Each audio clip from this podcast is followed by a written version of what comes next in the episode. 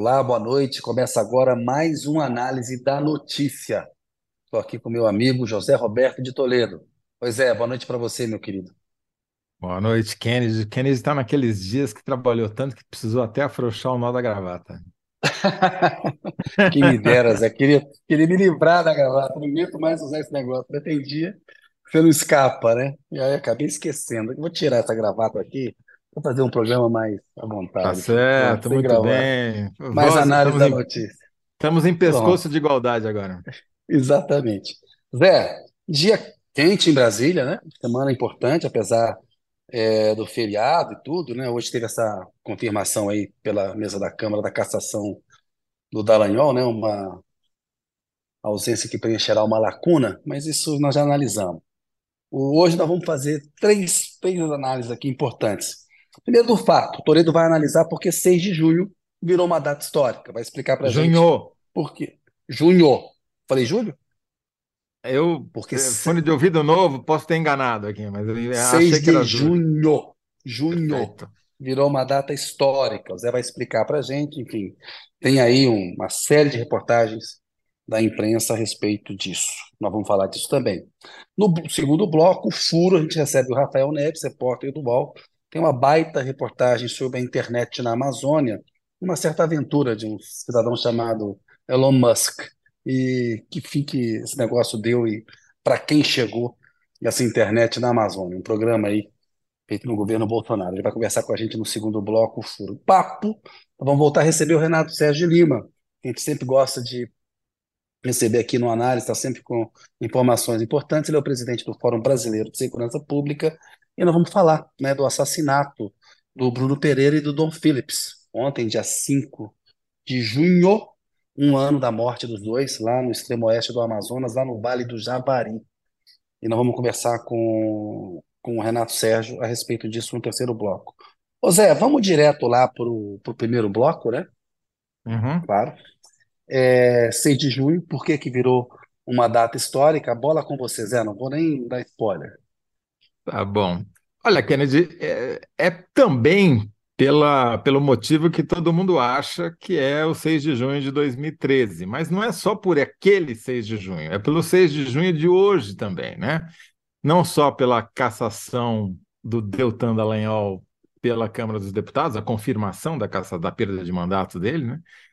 Mas também pela, pelo passe livre que o Arthur Lira, presidente da Câmara, recebeu do Supremo Tribunal Federal. Eu vou tentar amarrar os três fatos para justificar essa data, essa significado histórico do 6 de junho. Então, lá em 6 de junho de 2013, dez anos atrás, era difícil imaginar que uma manifestação organizada pelo Movimento Passe Livre na frente do Teatro Municipal em São Paulo pudesse abalar as estruturas da República. Né? O Movimento Passe Livre já tinha organizado dezenas de outras manifestações eh, pelo Brasil afora nos anos anteriores, nos meses anteriores, contra, em geral, contra aumento da passagem de ônibus. Né? Alguns tinham tido mais repercussão, conseguido até reverter temporariamente alguns aumentos, outros nem, nem viraram notícia.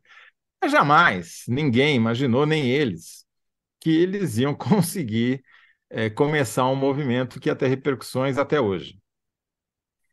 Naquele dia, Kennedy, eles começaram lá na, na frente do Teatro Municipal, atravessaram o viaduto do Chá e, em vez de parar na frente da prefeitura, que era em geral o que eles faziam para pedir a revogação de um aumento de 20 centavos na passagem de ônibus, eles desceram para o Vale do Anhangabaú e começaram a fazer um estrago que poucas vezes se viu na história da cidade. É, esse estrago foi no, no, no, sentido figurado e no sentido literal. Né?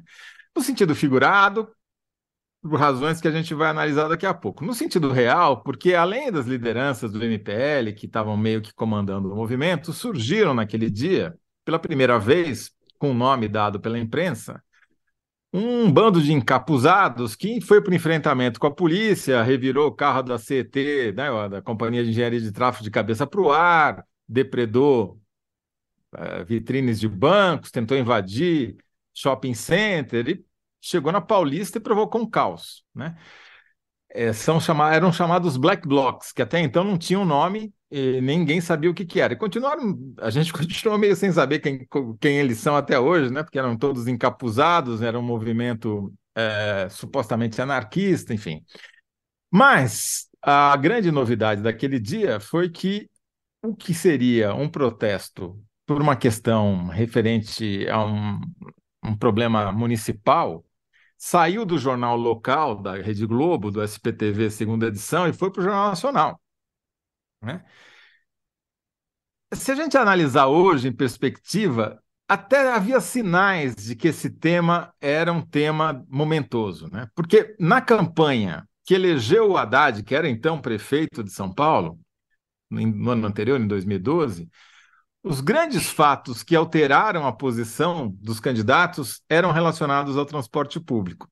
O Haddad só ganhou tração e virou um candidato com chance depois que ele propôs o, o cartãozinho mensal é, para você fazer o uh, transporte na cidade sem precisar ficar todo dia ali comprando a sua passagem, né?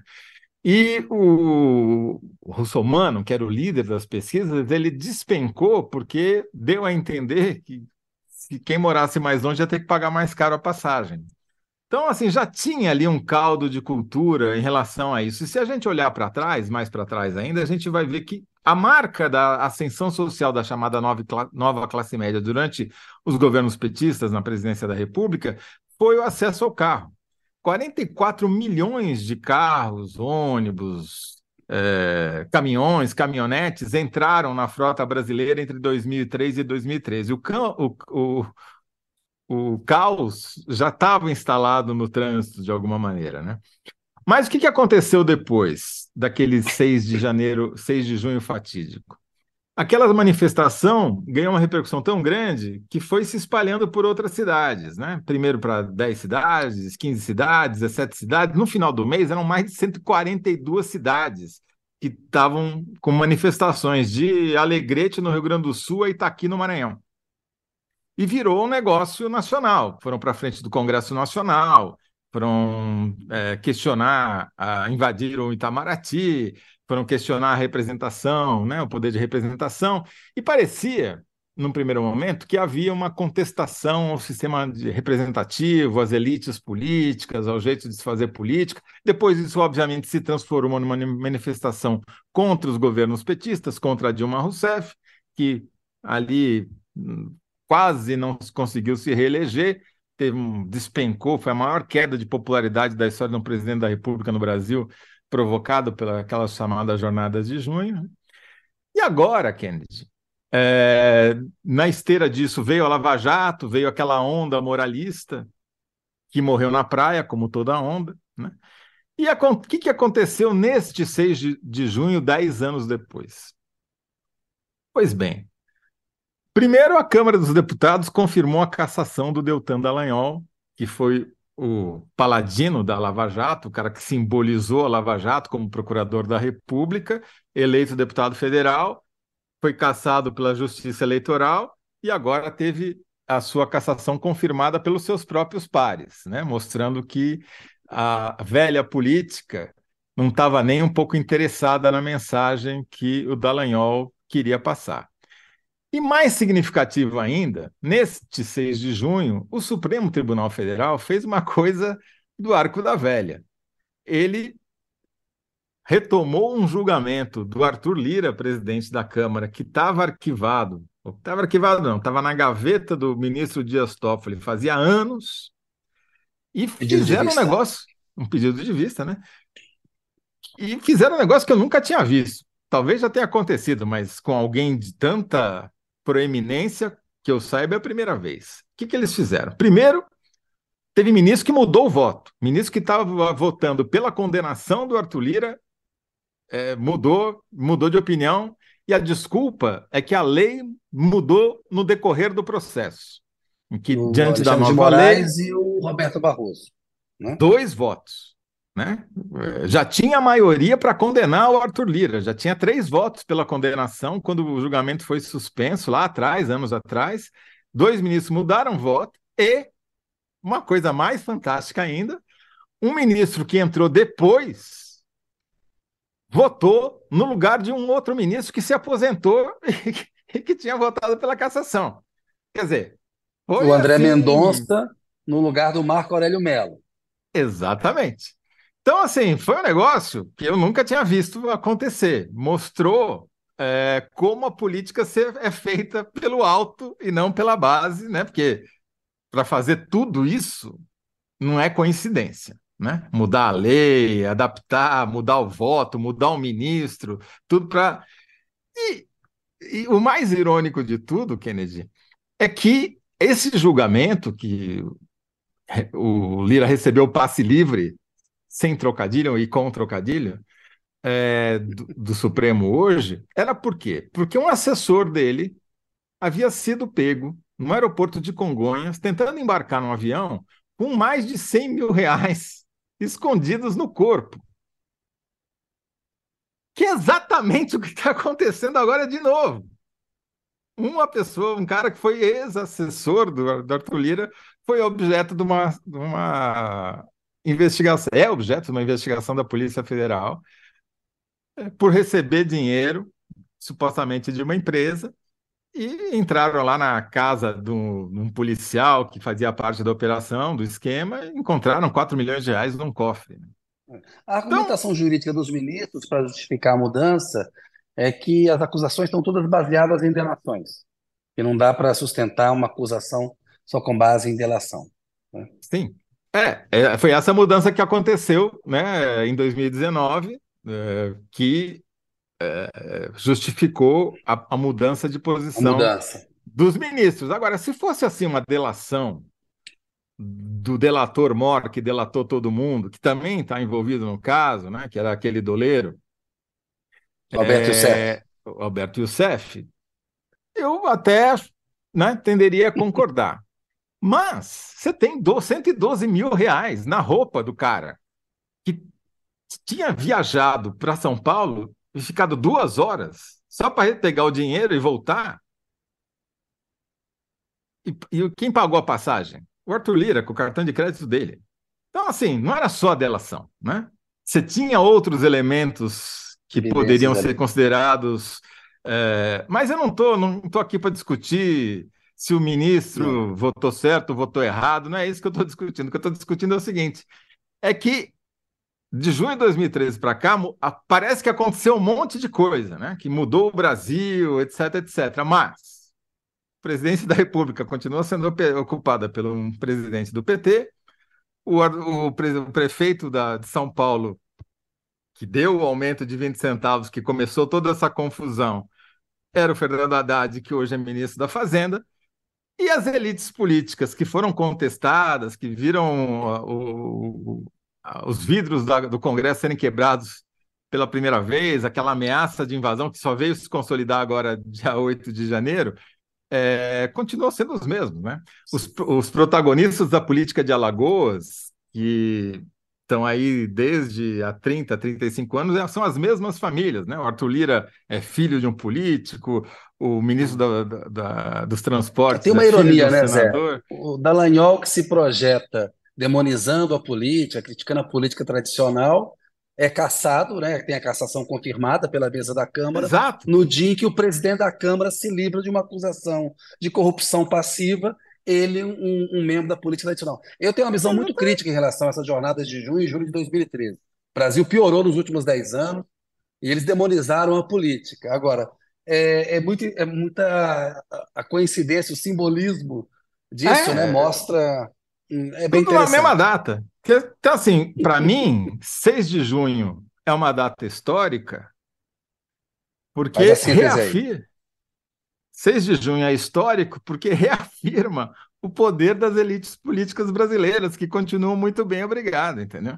É, para mim, esse é o maior símbolo. E aqueles que serviram de garçom para a extrema-direita, que é o caso do Dallagnol, voltaram para o ostracismo, de onde talvez nunca devessem ter saído. Né? Olha só, síntese feita do, do Toledo, daqui a pouco vamos para o bloco 2, mas rapidamente aqui as participações do Danilo Sotero Rogério, quase sempre o primeiro aqui. Desembarque na Normandia? É, Lucélia Lima. boa, boa, Danilo, boa lembrança. Lucélia Lima, a jornada de junho foi o início de um labirinto que nos rendeu muita história. Rosiane Arroxo, infelizmente, 10 anos de atraso. Começou a desgraça aí. Primavera brasileira? Não, inverno que não acabou. Isso na visão da Rosiane Arroxo, também está com a gente aqui. Boa noite para a Rosiana, para o Célio e para o Danilo, que sempre nos acompanham. Boa noite para os três. André Reginato, até hoje acho justa a reivindicação do passe livre, ainda mais como, quando vemos os casos recorrentes de corrupção nos transportes públicos, né? Era aquela discussão, como o Zé falou, sobre o bilhete único, o aumento do bilhete único naquela coisa, e ele lembrou bem que o culto romano dançou naquela eleição de 2012 e depois veio em 2013. A Shirley Christ Christ. Infelizmente, a política brasileira e a justiça desse país foram criadas para proteger e defender políticos feito lira. Opinião então, da Shirley. Eu vou facilitar para as meninas fazerem a síntese. Para mim, o 6 de junho é o dia do passe livre para os políticos. boa, boa, essa ficou boa. As meninas vão fazer a enquete aí e vamos seguir adiante agora, Zé. Vamos chamar um craque para bater um papo com a gente aqui. O Rafael Neves. Pessoal, coloca o Rafael aí na tela com a gente. Ô, Rafael, boa noite, meu caro. Obrigado por comparecer aqui com a gente. Boa noite, Kennedy. Boa noite, Toledo. Obrigado aí pela oportunidade. Vamos conversar. Olha só, o Rafael fez uma baita reportagem no UOL, mostrando como que um programa para levar a internet para a Amazônia, inclusive com a participação lá do Elon Musk, o homem mais rico do mundo, voltou a ser o homem mais rico do mundo, né? Dono do Twitter, da Tesla, tem aquela empresa que lança foguete e tal, é, SpaceX. É, ele vai responder uma pergunta. Internet na Amazônia, prometida por Elon Musk, é para quem? Ô, Rafael, conta pra gente, dá detalhes aí da tua reportagem, para o pessoal entender por que, que a gente está fazendo essa pergunta. É, bom, Kennedy, o que aconteceu foi o seguinte: no, no começo do ano, agora em janeiro, né, quando estourou a crise na, no, na terra indígena Yanomami, é, eu e assim, alguns colegas aqui do UOL também, mas eu, eu comecei a ver com mais afinco isso, de me, meio que me infiltrar em alguns grupos de, de garimpeiros uh, não só de Roraima, mas também de outras regiões, principalmente ali no, no, no Pará, na região do Tapajós, onde tem muito garimpo, uh, para meio que ficar monitorando as conversas que eles tinham. E aí, nessas conversas, começou, eu comecei a ver que tinha muita gente oferecendo internet da Starlink. É, revendedores não autorizados, né? Porque a, a Starlink deixa claro no, no site Explica dela o que, que, é, ela não... que, é, que é Starlink, por favor, para a gente é. começar do começo. E a relação é. dela com o Musk. É, então vamos lá. A Starlink é um braço dessa SpaceX, é a empresa que o Kennedy citou, que, que é uma empresa do grupo do Musk, e a, o negócio da Starlink é, é, espalhar sinal de internet por meio de satélites de baixa órbita, que é, é, uma, é uma tecnologia mais recente né, em relação ao, ao, ao satélite tradicional, se chama geoestacionário, né, que é um satélite que, que orbita mais acima. E aí, com, com essa, essa tecnologia de satélite de baixa órbita, o Musk tem, tem vendido internet, e em alguns casos doado, né? Acho que tem na, na, na Ucrânia, se não me engano, ele, eles fizeram um acordo para oferecer o sinal de graça.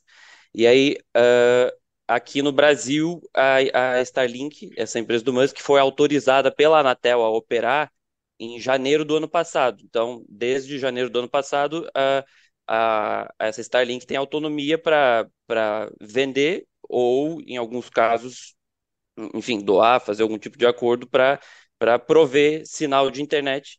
E ela é uma, uma, uma opção especialmente procurada porque na Amazônia, né, sem se você pega a maioria das áreas mais, mais rurais, mesmo longe de qualquer centro urbano, é, é muito difícil chegar à internet por, por fibra ótica, porque depende de cabos, né? E então, por isso que empresas de, de satélite, não só, a, não só a Starlink, mas outras que também foram autorizadas a, a operar pela Anatel durante o governo Bolsonaro, se tornaram uma. Uh, foram vendidas, na verdade, como a solução para zerar esse gap de, de falta de conectividade nas, nas escolas, e, principalmente na Amazônia. Com pompa e circunstância, né? O Elon Musk pegou o jatinho dele, desembarcou aqui, recebeu uma comenda do Bolsonaro, apertou a mão dele e eles prometeram que iam botar é, internet em todas as escolas da Amazônia, não é essa a promessa? Sim, é, foi justamente isso. O, o Elon Musk, quando ele veio para o Brasil, ele tweetou é, que ah, estou feliz de estar indo para o Brasil para conectar 19 mil escolas rurais na Amazônia.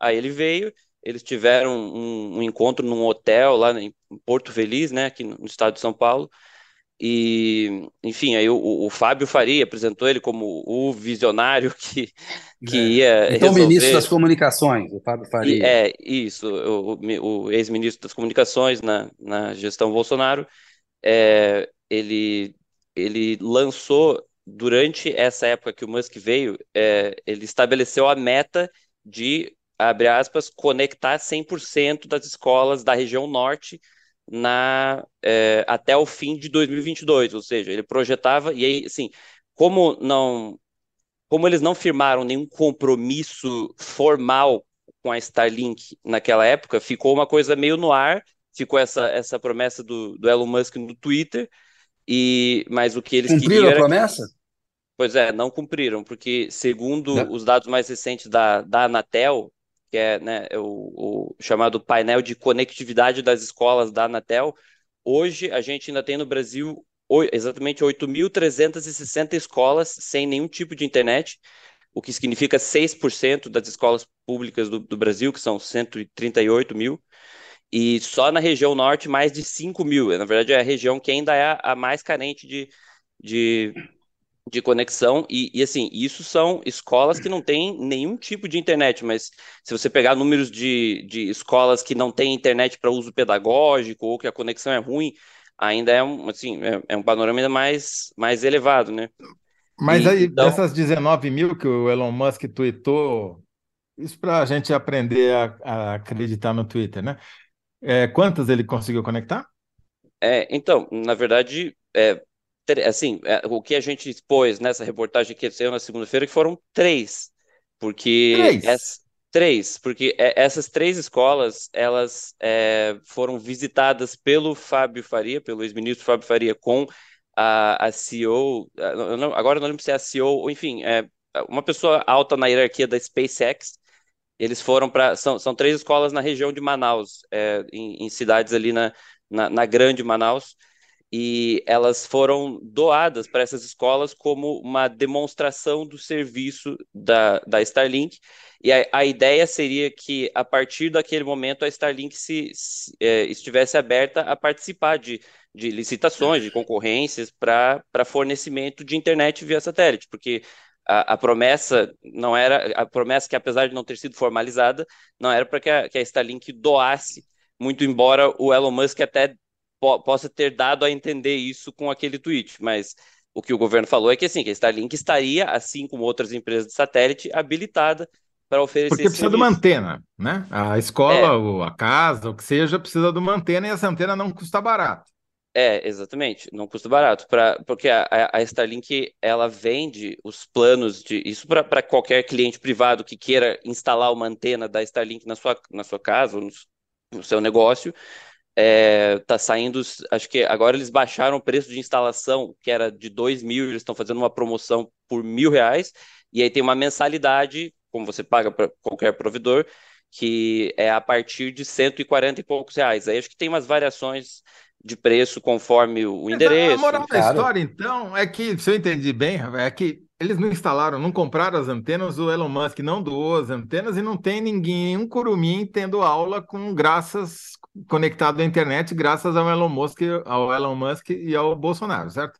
É, certo, porque a Starlink até agora ela não tem nenhum escritório no Brasil, tanto que quando, né, quando eu estava fazendo essa reportagem a gente foi procurar a, a, a palavra da Starlink e aí o, o, o cara, o representante legal dela aqui no Brasil, que é quem, quem botou o nome para eles poderem abrir os, os CNPJs deles aqui no Brasil, disse que não pode falar pela empresa e a, a empresa também não deu resposta, então Uh, eles não têm nenhuma estrutura, eles não têm nenhum, nenhuma estrutura física aqui no Brasil para, enfim, dar conta de, é, de eventuais uh, é, iniciativas de participar de licitações para fornecimento de internet.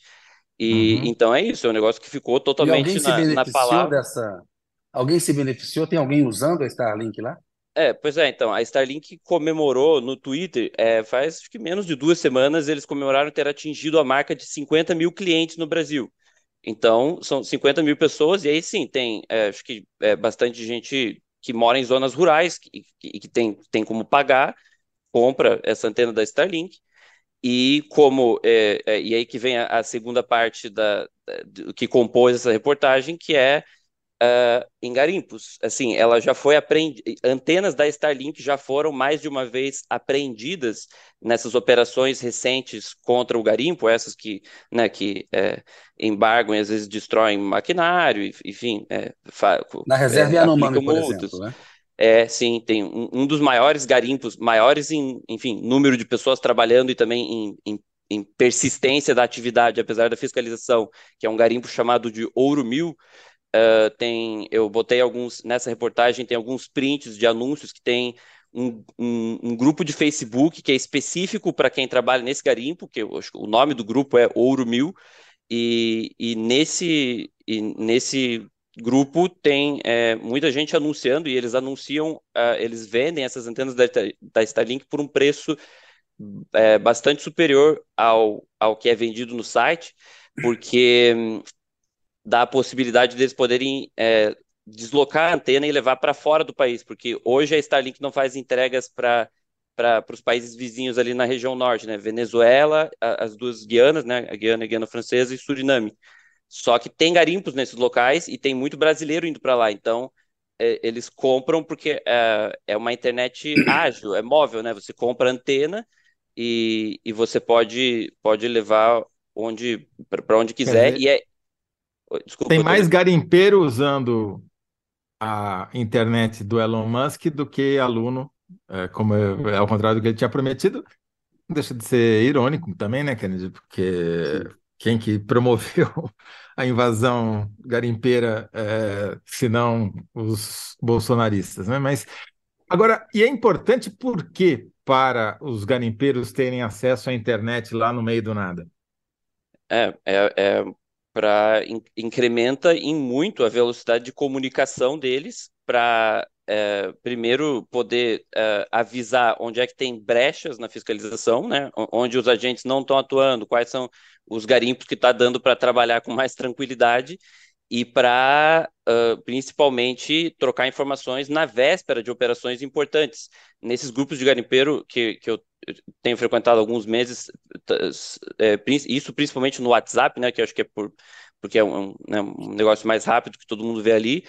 É, sempre que alguém avista um helicóptero voando por cima de um garimpo, mesmo sem ter certeza de para onde está indo, já emite um alerta, ó, um helicóptero saiu aqui de Jacareacanga, no Pará, está indo para tal lugar, e uh, a agilidade da, da, da, da comunicação só é possível com a internet no, é, com essa internet via satélite que, que, que, que a Starlink e outras empresas oferecem, porque sem isso o, sem isso eles estão, né, estão no meio do mato, eles não teriam outra oportunidade. Antes da, antes da expansão do, da internet pelo garimpo, isso foi uma coisa que eu conversei com alguns fiscais ambientais do, do IBAMA e do, do ICMBio, né, do Instituto Chico Mendes, uh, era por rádio. Até, até mais ou menos 2017, 2018, ainda era predominante a, a comunicação por rádio entre os garimpeiros.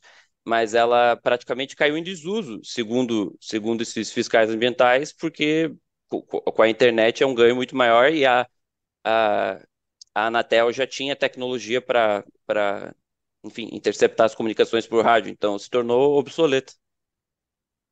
Quer dizer, então, indo para a síntese, né, Kennedy? É, vou fazer Vamos uma lá. sugestão aqui. O Rafael vai dizer, deve me corrigir, porque provavelmente eu vou falar bobagem, mas a pergunta é: quem se internet na Amazônia anunciada, prometida por Elon Musk, é para quem? Pelo que você está contando, internet de Elon Musk na, é, na Amazônia só para garimpeiro, né? Não, só é, exagero, mas é, pra, é mais para garimpeiro do que para aluno, né? É, é, com certeza. Para aluno, sim, a, a, a, o problema, a dificuldade de, de, de conectar essas escolas mais afastadas da, na, na, região amazônica, ela permanece. É, é, um problema de difícil solução e agora o governo Lula tem um, eles estabeleceram a meta, essa meta de 100% que que os, o governo Bolsonaro não cumpriu, o governo Lula está jogando para 2026 porque eles já viram que não é algo que eles vão conseguir resolver da noite para o dia, porque tem mais de 3 mil escolas que não tem nem energia elétrica ainda. É, e, e, e, de novo, assim, eu acho que é, é, é, é até bem-vinda assim, a, a, a expansão de, de, sinal de internet da Starlink de outras empresas. O problema é que isso está sendo feito totalmente sem controle.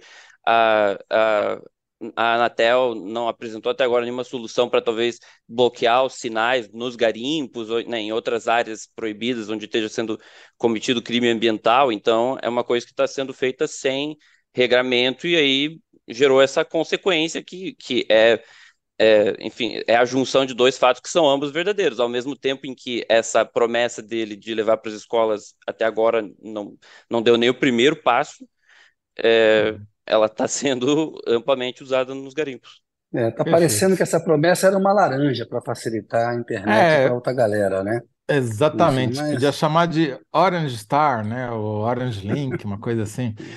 Então, é. o, a síntese ficou, uma, um laranja. ficou assim: internet de Elon Musk na Amazônia ajuda mais garimpeiros do que alunos.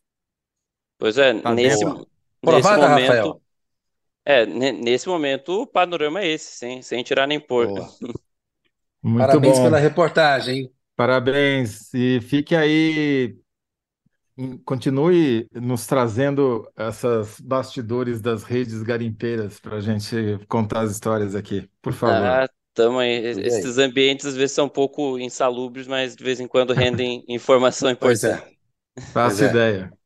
Isso aí. Abraço, Rafael. Obrigado. Parabéns pelo trabalho. Se cuida, hein? Abraço. Valeu. Obrigado. Valeu, querido. Zé, enquete está no ar, né? Seguinte, quem respondeu melhor? O pessoal está votando aí. 6 de junho é histórico por ser o dia do passe livre para os políticos.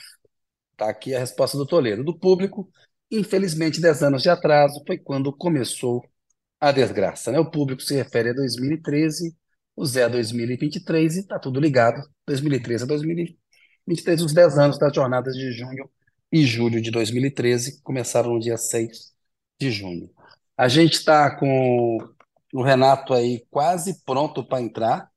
Vamos. Já está pronto aí. Com pessoa. Já está pronto? Já pode chamar? Sempre tem ah. aquela, aquela enroladinha ali para eles se prepararem, né? Vamos lá, coloca o Renato Sérgio Lima aí com a gente, Lima aí com a gente. Oi, meu caro, beleza, Renato? Tudo bem, Kennedy Toledo? Tudo bom? Ótimo, boa noite para você. Obrigado aí mais Ó, uma vez. Obrigado a você, né, que trabalha conhece, de graça né? aqui para gente. Eu acho que nem precisa mais apresentar o Renato aqui, mas vamos lá, vamos cumprir a obrigação. Não, o Renato que devia apresentar a gente, né, nessa altura. Participa mais do análise do que a gente. É o análise do Fórum Brasileiro de Segurança Pública. O programa é do Renato. Olha só, Renato, é muito bom estar com você aqui hoje, sempre um prazer. Estamos brincando aqui, mas o tema é sério pra cacete e triste também, né? Ontem, é, faz um ano, que foram assassinados o Bruno Pereira e o Dom Phillips, assassinados na Amazônia quando estavam lá no Vale do Javari. A gente quer conversar com você, Renato, você tem dados para trazer para essa discussão aqui. O que, que mudou na criminalidade na Amazônia após os assassinatos do Bruno e do Dom? Então, Kennedy, acho que é, como da última vez que eu participei aqui, o segundo bloco sempre dá um gancho para mim fazer um comentário, né? Que, então, é, a questão da internet dos garimpeiros, por exemplo, mostra que pouca coisa mudou, porque o poder do dinheiro do crime continua sendo o principal, é, a moeda de troca é, na região da Amazônia, né? O, o, o, a grande questão que provocou a morte do Dom Phillips e do Bruno Pereira foi exatamente a expansão do crime organizado na Amazônia. A Amazônia sempre foi uma região extremamente violenta, é, com problemas de grilagem, com conflitos de terras indígenas e unidades de conservação, mas que de, dos últimos anos para cá, principalmente 2017 para cá, 2016, isso tem crescido bastante. Para a gente ter uma ideia, ontem nós soltamos um informe técnico atualizando dados que mostra que, enquanto que a, a, a taxa por 100 mil habitantes de homicídios na Amazônia foi de 26,7%, nos restantes do país, nas demais regiões, nos demais estados, A Amazônia é formada por nove estados, né? Para os demais 18 estados, unidades da federação, incluindo o Distrito Federal, a taxa é de 17,7 por 100 mil habitantes. Ou seja, na Amazônia Legal, ah, os homicídios têm um, um, um patamar 50, quase 51% superior ao restante do país. Ali nós temos um problema seríssimo de violência. Quando a gente vai tentar entender isso, é, no Amazonas, que é o local onde foram assassinados Dom e Bruno, a taxa é ainda maior, 33,1 por 100 mil habitantes. O ano passado foram 1.432 é, mortes é, de, provocadas por homicídios. É muita coisa e, infelizmente, o cenário geral não mudou muito de um ano atrás. E a gente vai tendo o problema da violência e do crime organizado tomando conta da região. Renato, é, eu li esse relatório de vocês, foi até o motivo da gente ter a ideia de chamá-lo aqui. Imagina como se a gente precisasse de desculpa, né? Mas enfim. É, eu queria que você contasse, eu queria voltar um pouco, porque quando a gente analisava os dados de assassinato e homicídio no Brasil até o final do século passado, eram, eles estavam sempre concentrados em São Paulo, no Rio de Janeiro, nas grandes metrópoles, onde o crime organizado estava mais havia mais conflito também entre a polícia e o crime, dentro do próprio crime. Aí você tem um processo de consolidação do crime na, com as grandes facções, principalmente o PCC, e esse crime, essa taxa vai migrando. Primeiro migra para o Nordeste, para as capitais do Nordeste, depois começa a migrar para a área da Amazônia. Conta um pouquinho essa história brevemente para a gente, para a gente entender o que está acontecendo na Amazônia, por que, que esse fenômeno, que tudo bem, já tem 10 anos ou até um pouco mais, mas é relativamente recente em relação ao resto do país, né? Sim, quando a gente olha a dinâmica do crime organizado, a gente vai perceber que, como você disse, até os anos 2000, o, o problema é, estava concentrado na região sudeste, é, Espírito Santo, Rio de Janeiro e São Paulo tinham as maiores taxas de, de, de, de criminalidade violenta, é, por, pela consolidação do mercado de drogas, pela forma como isso foi feito, pela reação do poder público que investiu é, bastante em novas políticas públicas, o problema conseguiu ser minimamente controlado. Eu vou dar um exemplo aqui que mostra bastante para depois chegar na, na, na, na, na Amazônia.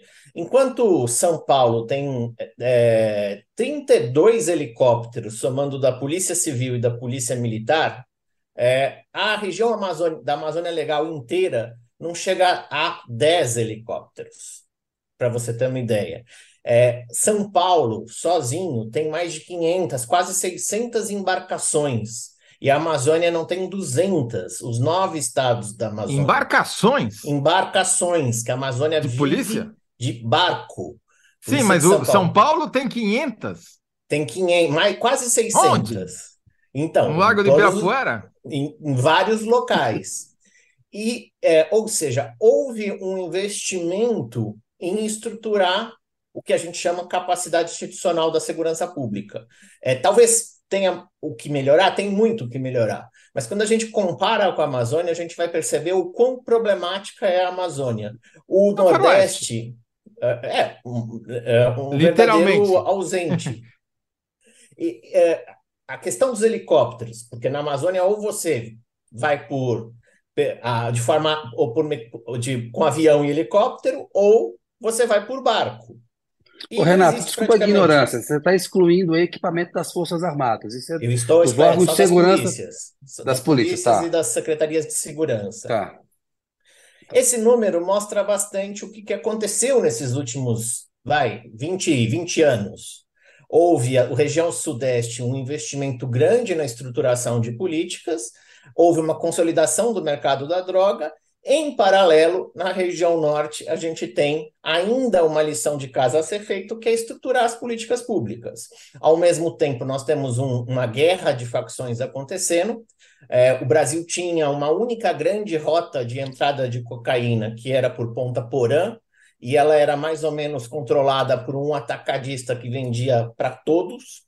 E em 2015, essa rota, 2016, essa rota foi dominada pelo PCC, que foi um, um atacadista, ele, esse atacadista foi morto, um conhecido como Rafah. Uhum. É, e com isso, o Comando Vermelho e todas as demais facções precisaram é, fazer novas alianças para usar a rota de Tabatinga e com, é, já existia, claro, mas fortalecer a rota de Tabatinga, principalmente com uma facção regional, que é a Família do Norte. E aí, hoje, na Amazônia, nós temos 22 facções operando. E uh, quando você, inclusive, sobrepõe... Só para entender, desculpa, desculpa, Renato, é, eu sou é um muito pouco... número. É, não, não, é, é, o que, é o que eu gosto de explicar o mapa, né? Então, Ponta Porã, onde o Jorge Rafá foi morto numa operação do PCC com uma, uma operação cinematográfica trágica, né? Com uma ponto .50, porque ele estava num carro blindado, né? É, e o PCC adquire, digamos, o monopólio do tráfico, você diz, aí o Comando Vermelho e outras facções precisam reforçar Tabatinga. Tabatinga fica lá na, na fronteira do Brasil. fronteira Peru, é, Colômbia e Brasil. Isso. E Nas margens do, do, do rio. E a 70 quilômetros de onde Bruno e é, Dom Phillips foram assassinados, o que é pouco na Amazônia, é muito perto Sim. em termos de proximidade. E ali naquela Entendi. região você é, é, foi, foi sendo intensificada o quê? Toda uma economia da droga, porque a droga começou a levar dinheiro. A gente está falando de alguma coisa, se a gente somar tudo que entra no Brasil, de cerca de 65 bilhões de dólares por ano, segundo dados da, do NUDC da ONU. É, 65 ali, bilhões é tudo que entra de droga vinda do exterior do Brasil. pura que tá. entra no Brasil. Bilhões de dólares. Sim, é, até o Elon Musk presta, prestaria atenção nessa cifra. É, é. e dá para ter uma estimativa de mais ou menos quanto disso entra via Tabatinga através do Rio Amazonas? Por relatos de policiais federais, cerca de 40% tá, entraria por ali. Uau. Então, uma, a, a, cerca de 20, a, a, Amazônia, a violência na Amazônia, que já existia, começou a ser pressionada por 25 bilhões, 26 bilhões todos os anos, é, entrando na economia, é, para que as pessoas passem, então, a consumir caça ilegal, pesca ilegal, que é o, o, a rede específica direta que provocou a morte de Dom e Bruno, é, os garimpos que eram usados e são usados para lavar o dinheiro, o desmatamento que é usado, inclusive, para poder é, é, colocar droga nas, na, nas madeiras e exportar para outros países, a, o, a grilagem para você controlar, inclusive, é, controlar o território. Para se ter uma ideia, na Amazônia nós temos 145 unidades de conservação integral e 436 terras indígenas. E o crime organizado foi, foi, foi, foi se, se, de certa forma, se é, entrando nessas locais e meio que na ausência ou no controle efetivo do território por parte do Estado, foi assumindo o protagonismo de dizer o que é certo, o que está errado, o que pode, o que não pode, o que vai entrar e o que não vai entrar, quem pode circular ou não. E aí você tem, por exemplo, casos como isso. Esse dinheiro é o dinheiro que financia a antena de internet. Uhum. Esse dinheiro é o dinheiro que vai, ou seja, porque não tem oportunidades diversas de uma economia formal e que gera tanta pressão, inclusive, muitas vezes é, elegendo seus representantes, sejam para vereadores, deputados e assim por diante. Então, a gente tem hoje na Amazônia uma economia do crime muito pulsante, vibrante. Isso dá para ilustrar muito bem através da história do Bruno e do, do Dom, né? Porque o Pelado, que é cara que executou o assassinato junto com outras pessoas, mas era, digamos assim, o mentor da, da morte em si dos dois, ele, anos antes, quando era jovem, trabalhava para o Ibama, junto com, com, com, a pessoa que ele foi matar depois. Quer dizer, é, o dinheiro que, do, isso que você está contando, né? O dinheiro do, do, do, tráfico que entrou ali foi suficiente para tirar um cara que estava encaminhado para trabalhar junto com ONGs ou com o Estado em benefício da sua comunidade para virar um assassino. Como é que você oferece oportunidades de cidadania, emprego, renda, para essa população. A gente está falando de 28 milhões de pessoas né, na Amazônia. É, a população da Amazônia é 28 milhões. Como é que você oferece isso? E aí você vai olhar os números, o que, que acontece? A população prisional entre 2016 e 2022 cresceu 35% nos estados da Amazônia, enquanto que nos demais estados 14%. Ou seja, o braço do Estado aparece quando prende esses, esse, essas as pessoas envolvidas, quase todas jovens, só que aí a gente tem um problema. Falta, por exemplo, o delegado de polícia, né?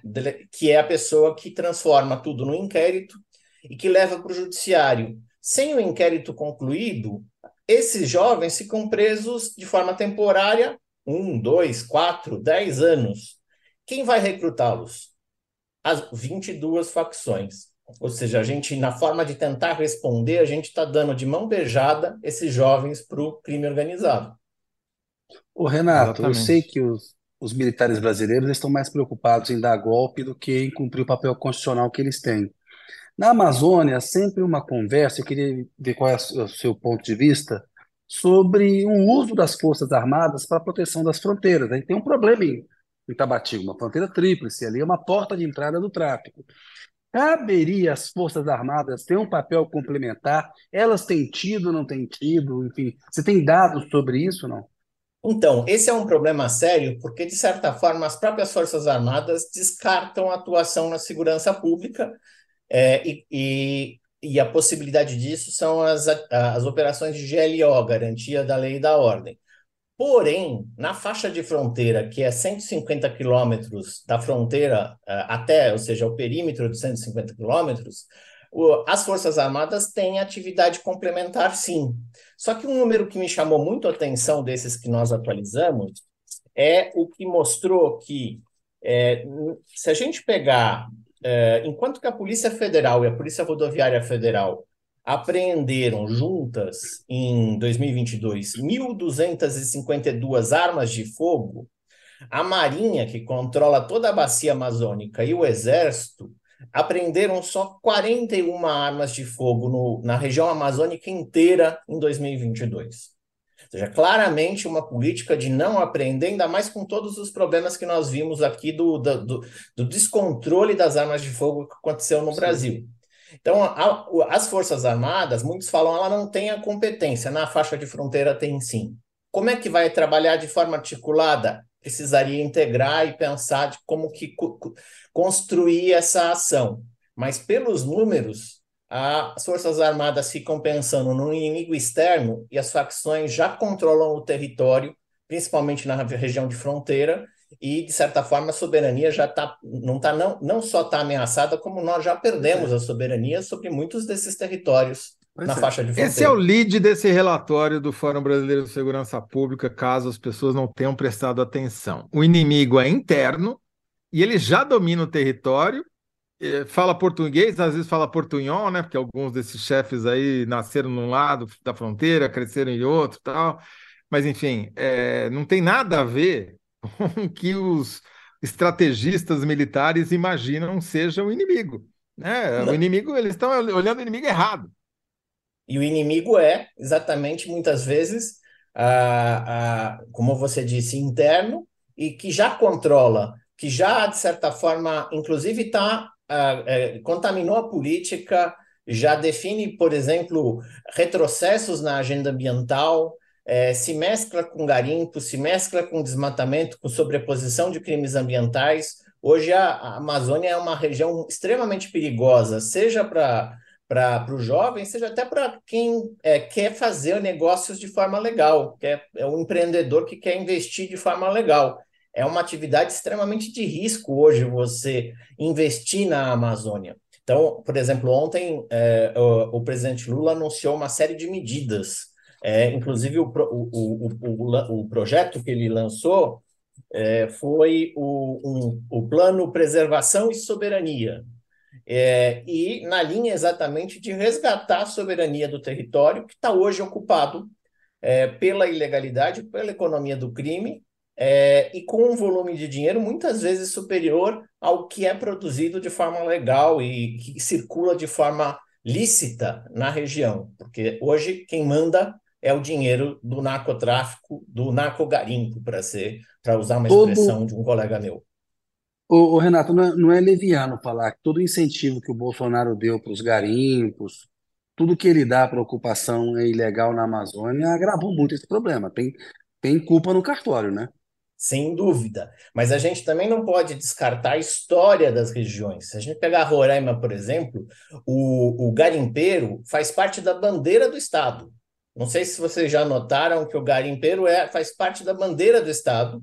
É a imagem de um garimpeiro ali no, com, aquele, com aquela é, peneira fazendo, fazendo garimpo. Seja, a gente também tem que separar o garimpeiro que está querendo ganhar vida, atividade econômica que muitos entendem como legítimo, e aquela que é, degrada o meio ambiente e que, é, de certa forma, uh, se associa ao, ao, crime organizado em torno do narcotráfico é, para dominar território. É, enquanto a gente ficar tratando tudo como uma coisa só, a gente não vai convencer esses 28 milhões de pessoas que moram na Amazônia a preservar soberania e a própria floresta. Seja, a gente precisa oferecer oportunidades é, para que a gente consiga a, a, a, ser uma opção hoje ao dinheiro da criminalidade que tem circulado ali.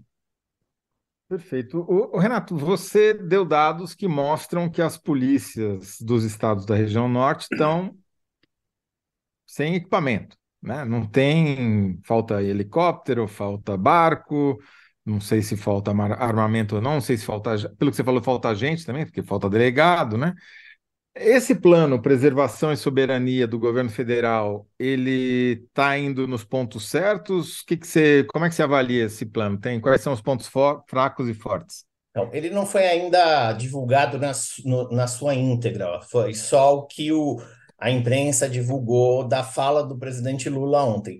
Ele, eu acho que ele acerta ao propor o que ele chama de Centro de Cooperação Policial Internacional, porque é uma Amazônia só, e são nove países, então, e envolvendo os três maiores produtores de cocaína do mundo, né? Colômbia, Bolívia e Peru.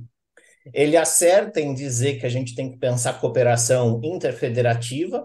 É, a polícia do Amazonas pode e deve contar com a ajuda, por exemplo, da polícia de Rondônia, porque hoje, se a polícia de Rondônia entrar no território do Amazonas, o que ela faz não tem validade e muitas vezes ela chega mais rápido do que a polícia que tem que ser deslocada de Manaus.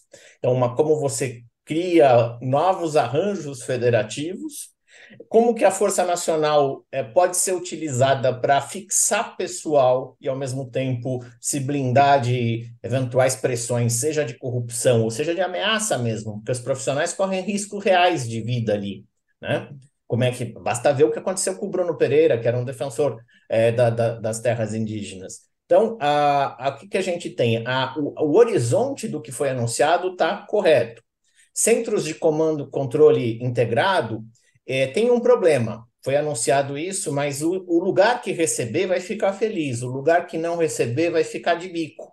Isso é normal na, na segurança. Então, por exemplo, é, você tem um centro de comando integrado no Manaus, o Pará não vai gostar e o Rondônia não vai gostar. Então, como é que você, então, integra esforços sem pensar no prédio? Você tem que pensar na, na, na cooperação e na forma como você pensa a inteligência. Porque vários relatos de profissionais da área que atuam na região é isso. Ah, se Manaus ganhar, para que, que a gente vai fazer um esforço? Ah, mas se Belém ganhar, por que, que eu vou fazer isso? velha, né, ciumeira normal de política pública, mas você tem que talvez pensar que dá para pensar criar política... tendências, né? Criar Exato, tendências, uma, né? uma forma. E as forças armadas têm um papel importante no, no apoio de meios. Então, Logística. as polícias não têm não têm helicópteros, os, eh, as forças armadas têm. Um exemplo claro: os barcos da, da Marinha podem fazer a patrulha dos rios e não teríamos balsas de garimpos, mais de 800 balsas no Rio Madeira, se tivesse patrulhas de forma sistemática ali. Então, o problema é de coordenação, não só de integração.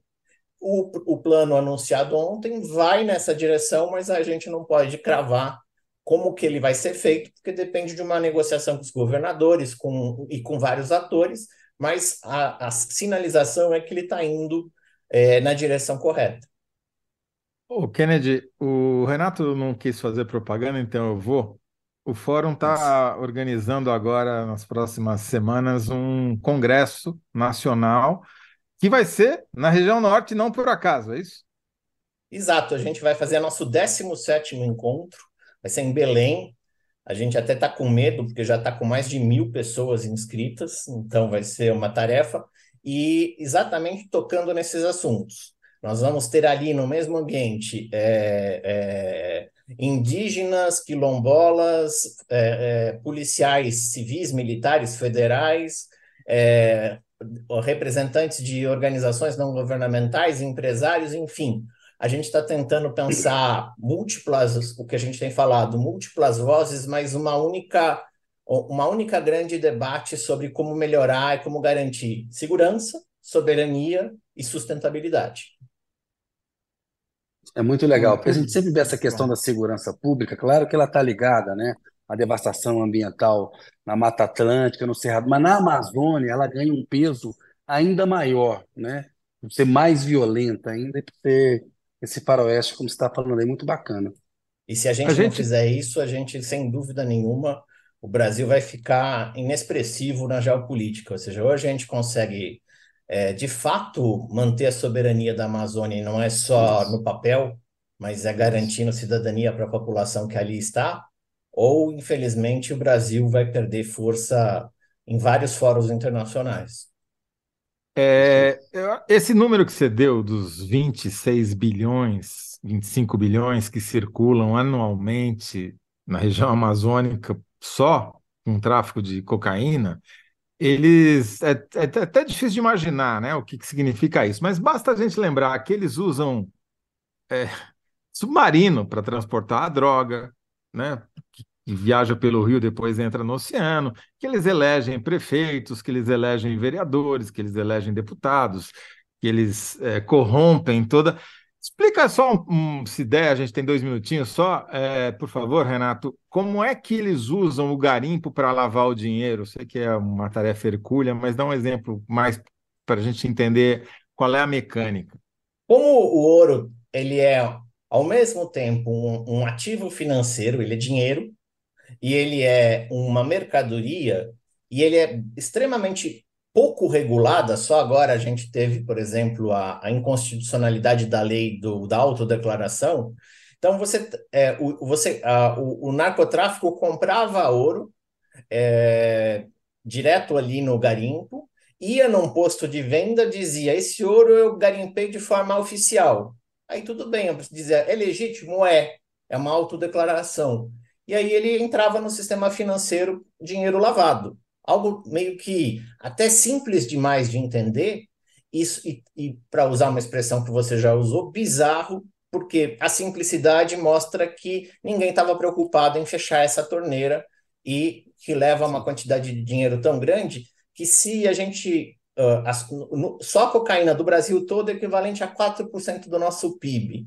E eu não erraria muito de dizer que é um volume parecido com o pré-sal brasileiro, se é para usar uma, uma impressão. Ou seja, tudo que o pré-sal brasileiro produz é mais ou menos equivalente ao que o tráfico de cocaína faz circular no país. Quer dizer, o tráfico financia os garimpos porque ele precisa dos garimpos para lavar o seu dinheiro do narcotráfico. Quer dizer, o Bolsonaro, o governo Bolsonaro, ao estimular os garimpos e os garimpeiros, ele está ajudando o PCC e o Comando Vermelho e os narcotraficantes. E ao não controlar suas armas, ao não fiscalizar as armas, ele inclusive está armando as facções. Estava, né? Felizmente. Muito bom. Muito bem explicado. É isso aí. Bem desenhado. O é. desastre que foi isso que o país viveu. Gente, é, Renato, vamos ter que chamar você de novo aí. É, é vai tô... ser por capítulos, né? A gente vai. A, a tragédia Muito por bom. capítulos. A gente Exatamente. faz uma, uma, a gente faz, a gente faz um, um revezamento, eu e Samira, a gente é, troca é. aqui um. É, para não caracterizar o trabalho é escravo, né? Eles vão, a gente vai trocando a mão de obra. É, qual que era a pergunta mesmo, original, Kennedy? A pergunta é a seguinte, vamos lá. A pergunta é: O que mudou na criminalidade amazônica após assassinatos de Bruno Pereira e Dom Phillips? A resposta do Renato é nada. É, Ou piorou. coisa. Piorou. Piorou, quer dizer, ficou mais, mais, mais rica ainda, né? É, é inacreditável, essa história é realmente. é- é- é- esperamos que, de alguma maneira, a tragédia do Bruno e do Dom ajudou a jogar um pouco de luz, pelo menos para a gente entender os processos, como é que a pesca ilegal do pirarucu ajudava é, nessa cadeia do narcotráfico, etc. Mas ainda é muito pouco, né? É, precisa de muito, muita preservação e soberania para fazer alguma diferença, né? Tomara que a gente consiga, né? A gente tem que acreditar que é possível.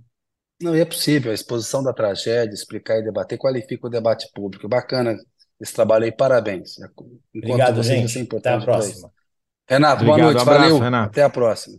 Valeu, aquele abraço. Zé, mais um programa bacana. Notícia para você aqui na enquete: você venceu, 66% escolheram a sua resposta, público 33%. Por que 6 de junho virou uma data histórica?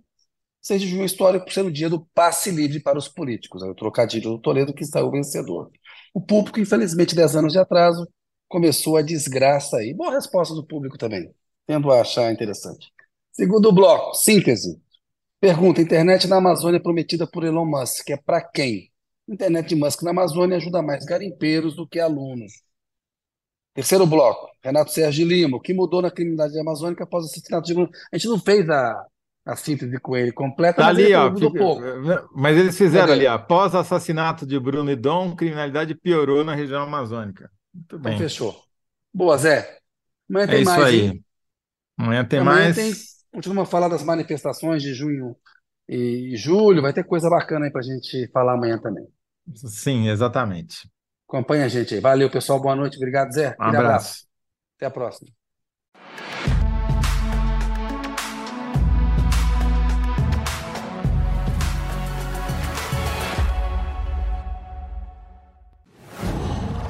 Qual